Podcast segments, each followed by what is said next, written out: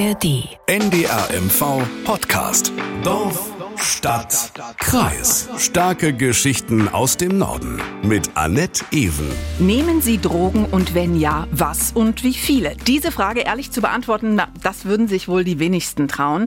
Wir aber wollten es genau wissen. Wie viel Drogen werden in Mecklenburg-Vorpommern genommen und welche?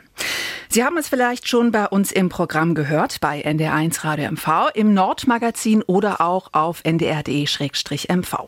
Wir haben nämlich eine große Abwasseranalyse in Auftrag gegeben bei der Technischen Universität in Dresden, um genau die Fragen zu klären. Damit gibt es erstmals belastbare Zahlen, was den Drogenkonsum in unserem Land angeht. Damit begrüße ich Sie zu Dorf, Stadt, Kreis, starke Geschichten aus dem Norden. Hier bekommen Sie kompakt, informativ und unterhaltsam alles rund um Themen, die vor unserer Haustür spielen. Zu hören in der App der ARD Audiothek.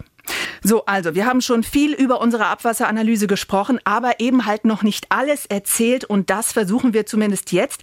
Und zwar versuche ich das mit gleich zwei Kollegen. Erstmal Ladies First, Sina van Forst ist hier aus der Redaktion Politik und Recherche in Schwerin. Hallo Sina, freut Hallo. mich sehr. Hi Annette. Und dann ähm, ist Reiko Pinkert noch da vom Ressort Investigation beim NDR. Hallo Reiko. Hi, hi. Ja, vielleicht haben Sie schon das ein oder andere bei uns im Programm gehört zur Abwasseranalyse. Wir gehen aber heute mal richtig in die Tiefe. Also was klären wir heute alles? Wer nimmt was natürlich? Wie wurde das eigentlich alles untersucht? Was sagt die Politik dazu? Und ganz wichtig, welche Konsequenzen hat unsere Analyse? Reiko, wir fangen mal ganz von vorne an. Erzähl mal bitte, wie bist du überhaupt auf das Thema gekommen? Ja, also wir im Ressort, wir beschäftigen uns seit vielen Jahren sozusagen mit äh, Kriminalität und natürlich auch mit äh, dem Drogenhandel. Und ähm, vor äh, geraumer Zeit, vor ein paar Jahren, ist ähm, ein, ja, ein neues Thema aufgekommen und zwar das, die sogenannten EncroChat-Handys. Das sind Handys, die speziell verschlüsselt äh, sind und die werden also vor allem von Kriminellen benutzt. Ähm, laut Sicherheitsbehörden werden sie von Kriminellen für Kriminellen äh, zur Verfügung gestellt, beziehungsweise mhm. wurden sie das, bis nämlich die französische Polizei diese Handys geknackt hat. Ähm, Daraufhin sozusagen sind äh, viele Ermittlungsverfahren entstanden, weil die äh, französischen Behörden diese Daten geteilt haben. Also es sind ganze Datensätze, das muss man sich so vorstellen wie Unmengen an, ähm, an Chatnachrichten, die man auf einmal nachvollziehen konnte, ja. wo die Kriminellen äh, ganz offen geplaudert haben, mit wem sie sozusagen welche Deals machen, ähm, wann sie das nächste Mal mhm. jemanden überfallen werden, äh, etc. pp. Haben sich also, sicher gefühlt, ne? Die haben sich sehr sicher gefühlt. Mhm. Und ähm, wir haben uns das ganz genau angeguckt und hatten damals auch viel darüber berichtet und haben auch immer mit den Sicherheitsbehörden gesprochen, aber auch mit Anwälten von ja von den Beschuldigten, die in diesen EncroChat-Verfahren äh, dann sozusagen äh, auch drin waren. Und ähm, Dabei ist aufgefallen, dass wir in Mecklenburg-Vorpommern gar nicht genau wissen, wie viel Drogen werden dort konsumiert. Also wir konnten dann in, in den Gerichtsverfahren sehen, Mensch, das muss eine ganze Menge sein, hm. weil relativ viele ähm, äh, Dealer mit ziemlich hohen Summen beziehungsweise hohen Mengen dort äh, äh, verurteilt oder festgestellt wurden. Also die meisten haben sich selbst eingelassen, das heißt, sie haben diese Taten auch gestanden. Äh, und das fand ich ziemlich interessant und aber auch gleichzeitig äh, überraschend, weil mir nicht so klar war, dass so viel gedealt wird. Ja. Und immer wenn ich mit Streetworkern oder auch mit den Anwälten gesprochen habe ähm, oder auch mit Vertretern der Sicherheitsbehörden, wie viel wird denn jetzt nun wirklich gedealt, konsumiert? Was, worüber reden wir eigentlich? Welche, hm. welche Drogen sind denn diejenigen, äh, die hier konsumiert werden? Da haben mich alle immer fragend angeguckt. Und äh, da habe ich mir gedacht, Mensch, äh, da muss man doch irgendwie mal Butter bei die Fische machen. äh, wir müssen ja mal irgendwie wissen, worüber reden wir eigentlich und was es seit äh, vielen Jahren gibt. Es gibt eine europäische Behörde, die äh, europaweit diese Recherchen sozusagen selbst anstellt, die machen diese Abwasseranalysen. Und da, die habe ich angerufen und gefragt, Mensch, wie macht ihr das eigentlich? Ja. Und dann haben die mich an die TU Dresden verwiesen. Warum denn gerade Abwasser? Ähm, ich meine, ihr hättet ja auch die Polizei fragen können, einfach, aber ich höre raus, da wären die Zahlen nicht so valide gewesen dann, ne? Na, das Problem ist, die Polizei, die stellt äh, zum Beispiel äh, Straftäter fest, durch mhm. Ermittlungen, durch Zufallsfunde oder weiß der Geier was. Aber diese Zahlen sind halt gar nicht aussagekräftig.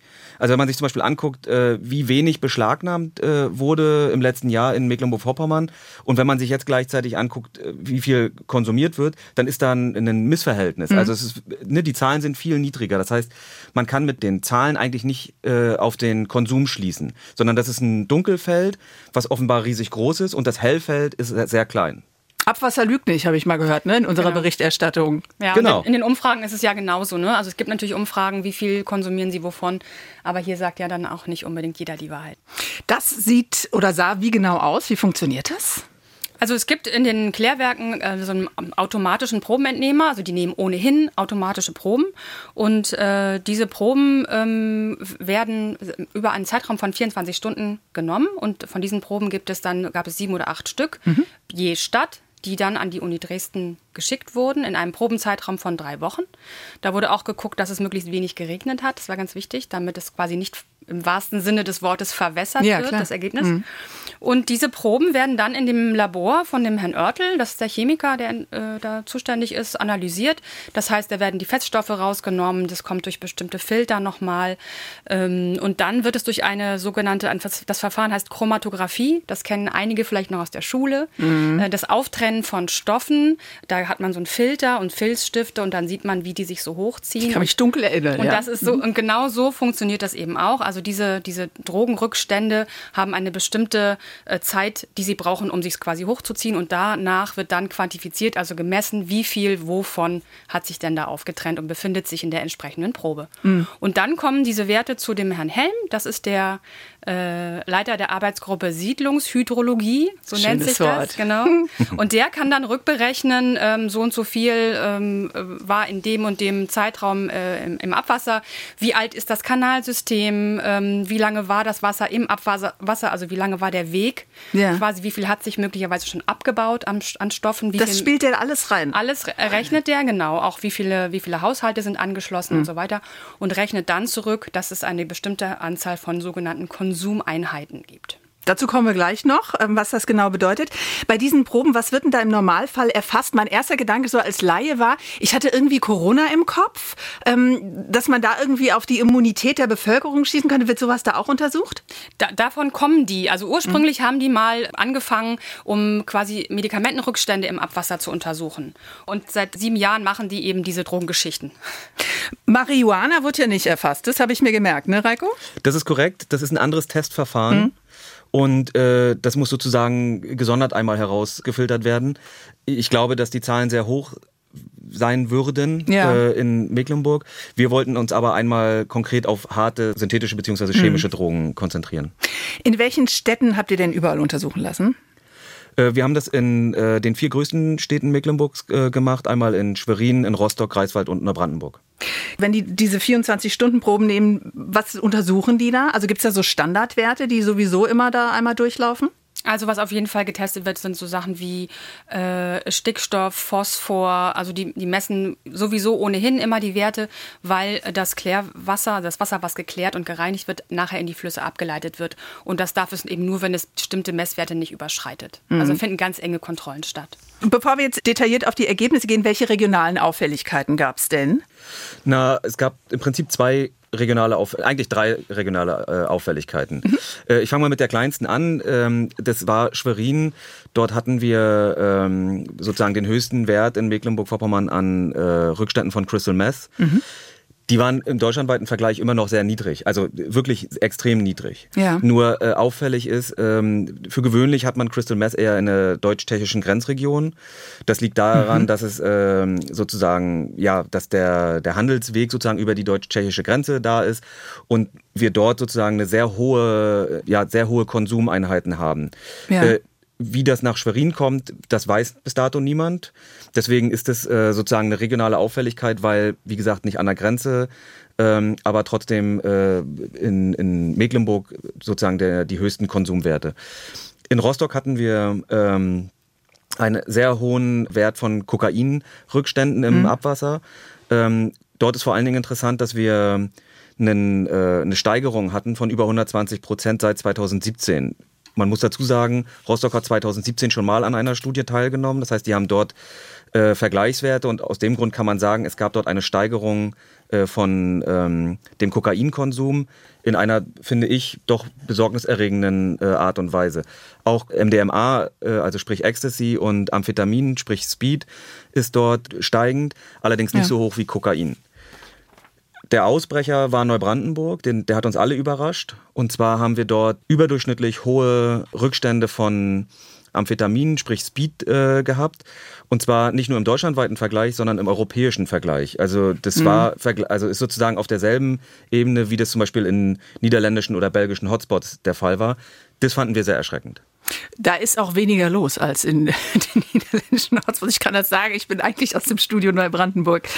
Okay, also wie und wo gemessen wurde, das haben wir geklärt. Ähm, jetzt lass uns da noch mal ein bisschen in die Tiefe gehen. Vielleicht sollten wir erstmal erklären, was die eigentlichen Drogen eigentlich sind. Kokain habe ich so im Kopf als Partydroge, weißes Pulver durch die Nase. Das ist korrekt. Ja? Das ist euphorisierend, das ist äh, wachmachend, das ist pushend, das ist eine Droge, die vor allen Dingen preisintensiv ist. Also mhm. es ist keine Droge, die äh, man jetzt für 5 oder 10 Euro bekommt, sondern im Durchschnitt 70 bis 100 Euro kostet. Die pusht ordentlich und ist in Pulverform durch die Nase, wird sie häufig gezogen. So.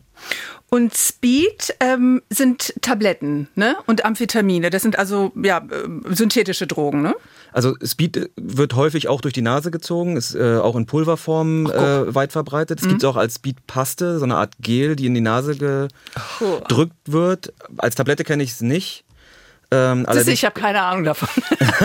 allerdings bin ich auch kein, kein Drogenexperte. Mhm, ja. äh, Speed ist ähm, in erster Linie ähm, ist es ein aufputschendes Mittel ähm, und äh, ist deutlich kostengünstiger. Also wir mhm. reden hier, ein Durchschnittspreis von einem Gramm Speed ist bei 7 Euro. Äh, es gibt es aber auch schon billiger für 5 Euro oder für 6 Euro. Interessant sind immer, es gibt sozusagen auf drugchecking.com, da kann man immer sehen, was eigentlich aktuell in diesen, ja, in den, in den jeweiligen äh, Drogen so drin sein soll. Äh, und was sich die Leute da teilweise durch die Nase ziehen, ist auch irre. Also das, was als mhm. Speed sozusagen einem angeboten wird, da ist dann Koffein äh, zum Beispiel mit drin. Oder mhm. äh, bei Kokain wird ganz häufig Ibuprofen beigemischt. Ähm, mhm. Das heißt, das nämlich, wenn ich Kopfschmerzen habe, aber nicht durch die Nase. Äh, genau. Ah, ja. ähm, aber das sind beides, sind beides sozusagen eher Pulverdrogen.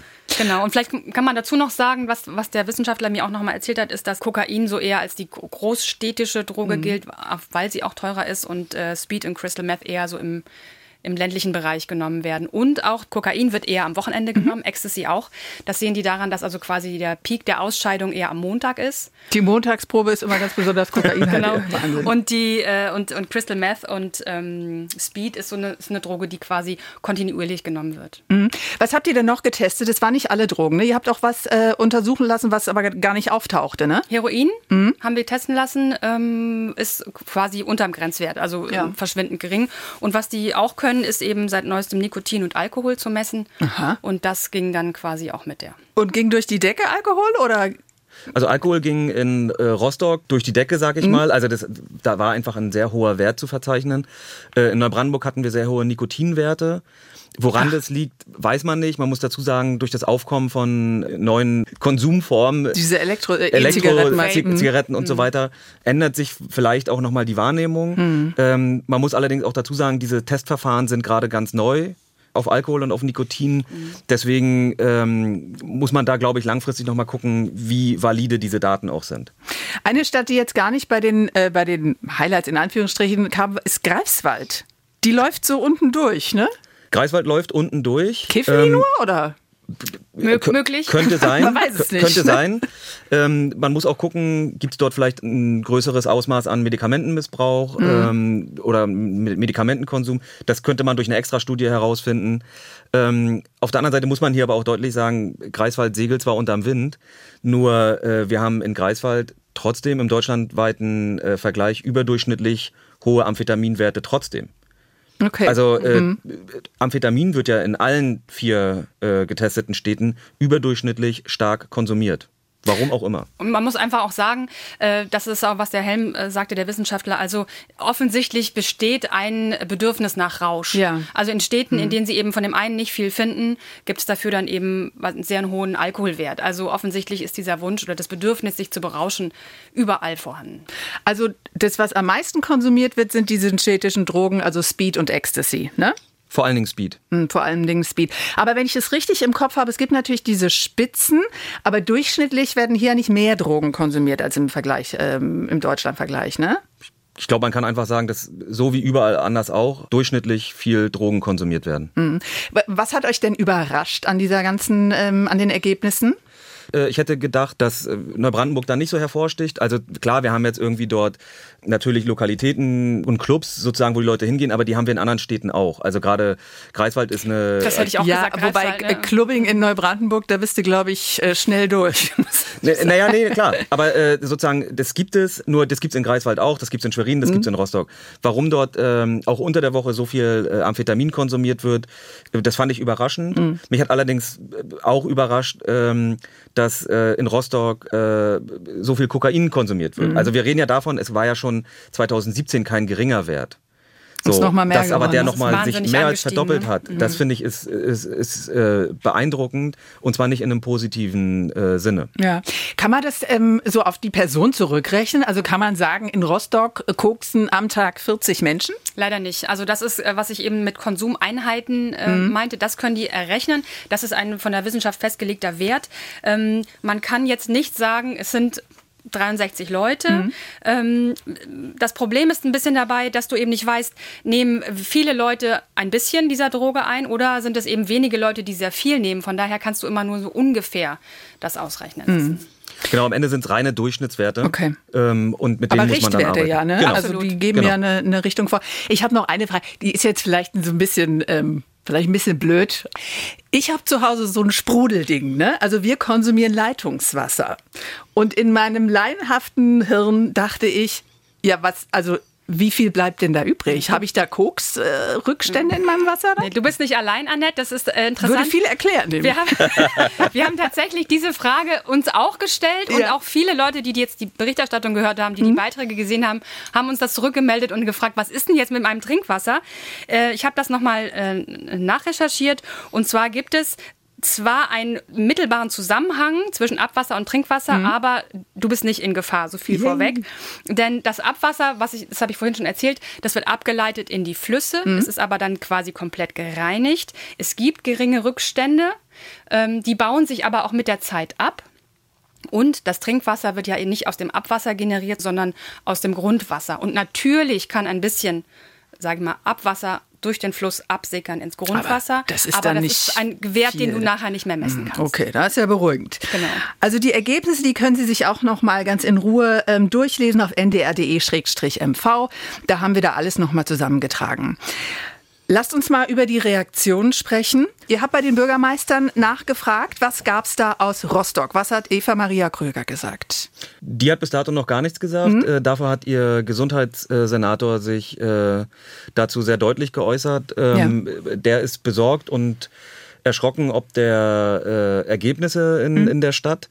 Er sagt gleichzeitig, ähm, dass äh, Rausch schon immer äh, zur Menschheit dazugehörte und dass man das nicht äh, in, in irgendeine dunkle Ecke packen soll, sondern dass man damit äh, leben und arbeiten muss. Dass man, äh, er benutzt häufig das Wort Akzeptanz, ähm, dass man sozusagen auch realisieren muss, dass es das gibt ähm, und dass man äh, durch Prävention und durch auch überhaupt erstmal das Erfassen der Realität dem Problem eher näher kommt. Er, muss, er sagt, man muss sich die Frage stellen, warum nehmen die Leute eigentlich die Drogen? Welchen Anteil hat eigentlich die Gesellschaft daran? So und ähm, gleichzeitig äh, hat er angekündigt, und das fand ich ganz spannend, ab nächstem Jahr äh, selbst solche Studien durchführen zu wollen, um Okay. halt zum einen eine Langzeitstudie zu, zu, er- zu erbauen, ja. Äh, Und zum anderen dann halt einfach valide Daten zu haben, mit denen man auch arbeiten kann. Man muss dazu sagen, in Rostock gibt's ja bereits äh, Präventionsmaßnahmen äh, zuhauf. Die Stadt gibt wahnsinnig viel Geld für, für Drogenprävention auf. Äh, Die haben drei Mitarbeiterinnen und Mitarbeiter, die für Drogensucht und Prävention zuständig sind, eine davon in Vollzeit. Will sagen, das Thema ist dort sozusagen schon auf der Agenda, schon bevor es überhaupt diese Studie gab. Aber wenn der Kokainkonsum so zugenommen hat, dann muss man da vielleicht auch noch mal nachbessern, ne?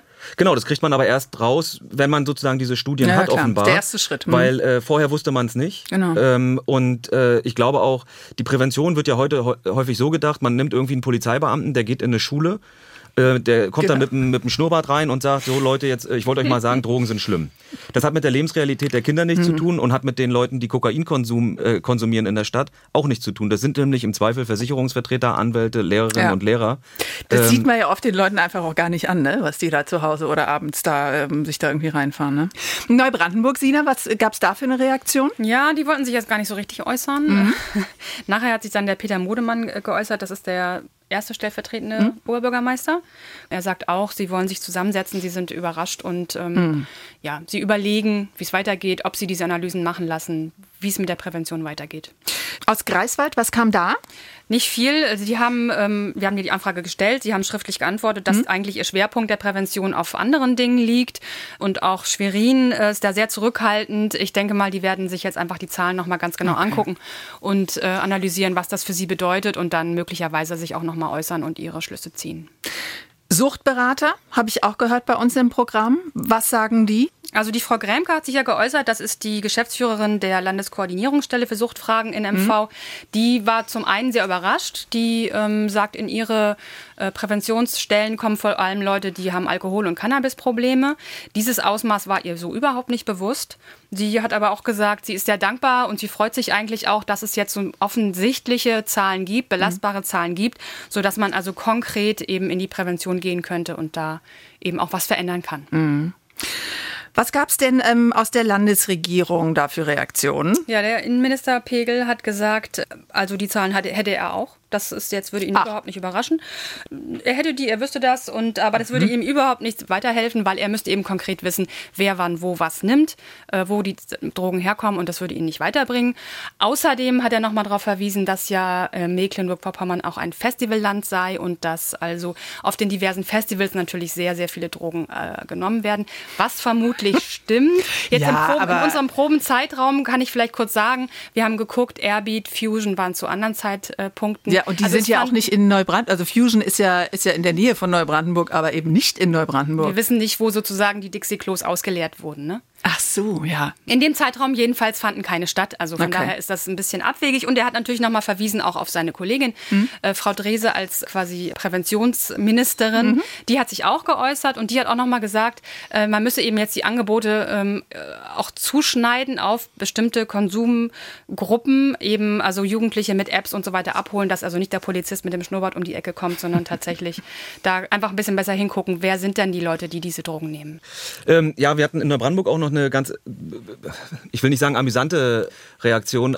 Mich hat sie irritiert. Mhm. Und zwar hat dort der Vorsitzende des Sicherheitsausschusses, der hat sich äh, irgendwie am Wochenende damit zitieren lassen, dass er dieser Studie äh, nicht glauben mag, weil äh, in Neubrandenburg kann das ja nicht sein. Also das war sein Argument. Und äh, hat dann darauf verwiesen, dass es ja auch ein Klinikum gäbe, ähm, äh, und das dadurch sozusagen zustande kommen kann. Also der Mann hat offensichtlich nicht verstanden, äh, dass A, andere Städte, äh, die einen hohen Drogenkonsum haben, auch Kliniken haben. Mhm. Äh, und das überhaupt nichts miteinander zu tun hat. Und zum ganz anderen Stoffe auch, oder? Ja, und ja. Zum, genau und zum anderen mir jetzt völlig neu wäre, dass Kokain und äh, MDMA im, im, Krankenhaus verschrieben und auch überhaupt eingenommen werden würde. Also ja. das ist natürlich Blödsinn. Das ist so eine typische Abwehrhaltung ähm, und das hilft aber in der in der Arbeit ähm, mit Drogenkranken, aber auch einfach mit äh, mit Drogenprävention generell überhaupt gar nicht. Hm. Das Problem ist ja auch, es gibt nicht einen Drogenkonsumenten. Ne? Es sind ja ganz, ich meine, ich denke an das Mädchen in, in alten Treptow, die 13-Jährige, die Drogen genommen hat. Ne? Und dann gibt es den Manager, der kokst. Also das ähm, ist ja total heterogen. Genau, also gerade beim Thema Koks, also das hat sich komplett verschoben. Früher war es irgendwie die Managerdroge, heute hm. ist es einfach eine ganz klassische Droge, die wirklich von allen konsumiert äh, wird. Es wird hauptsächlich auf äh, Partys, Dina hat es vorhin schon gesagt, an Wochenenden konsumiert, mhm. ähnlich wie Ecstasy. Ähm, und äh, klar, es ist eine teure Droge, aber äh, die Leute konsumieren es trotzdem. Ähm, das ist was anderes als jetzt zum Beispiel bei der, bei der 13-Jährigen.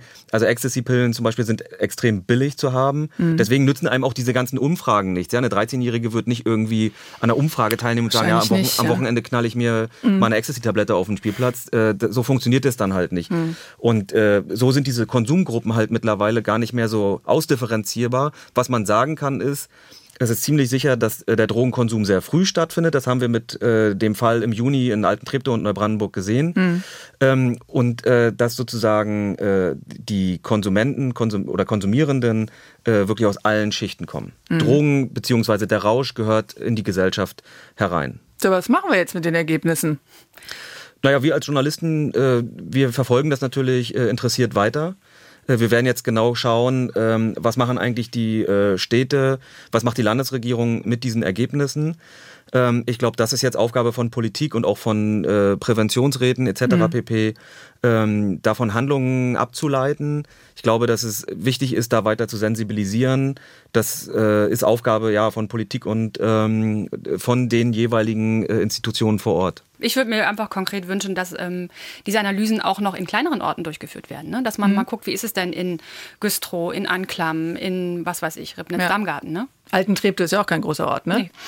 Ja, vielen Dank an Sina von Forst hier aus Schwerin aus der Redaktion Politik und Recherche und an Reiko Pinkert vom Ressort Investigation beim NDR. Ich danke euch sehr. Ihr habt euch sehr lange mit dem Thema beschäftigt. Das weiß ich. Vielen, vielen Dank dafür. Danke dir. Ja, gern. So, und wenn Sie das Thema noch weiter beschäftigt, dann können Sie sich gerne bei uns melden, wenn es irgendetwas gibt, was Sie loswerden wollen. Dazu auch gerne Kritik oder auch ein Thema, das Sie gerne mal hier bei Dorfstadtkreis hören würden. Dann schreiben Sie uns eine Mail an dorfstadtkreis.ndr.de. Und dann habe ich noch eine Hörempfehlung für Sie aus der App der ARD Audiothek beziehungsweise aus der vom NDR MV. Beides kostenlos nebenbei bemerkt. Aufruhr heißt der Podcast über Wut, Demos und Zusammenhalt. Drei junge Kolleginnen haben sich da mit der Frage beschäftigt, wie die populistische Bewegung, also Thema Demos an Montagen, unser Land verändert. Und was ich gut finde, die drei sprechen nicht nur über Menschen, sondern haben auch wirklich mit ihnen gesprochen. Also hören Sie mal rein. Aufruhr über Wut, Demos und Zusammenhalt. Und damit verabschiede ich mich. Mein Name ist Annette Even. NDR MV Podcast. Dorf, Stadt, Kreis. In der kostenlosen NDR MV App und in der ARD Audiothek.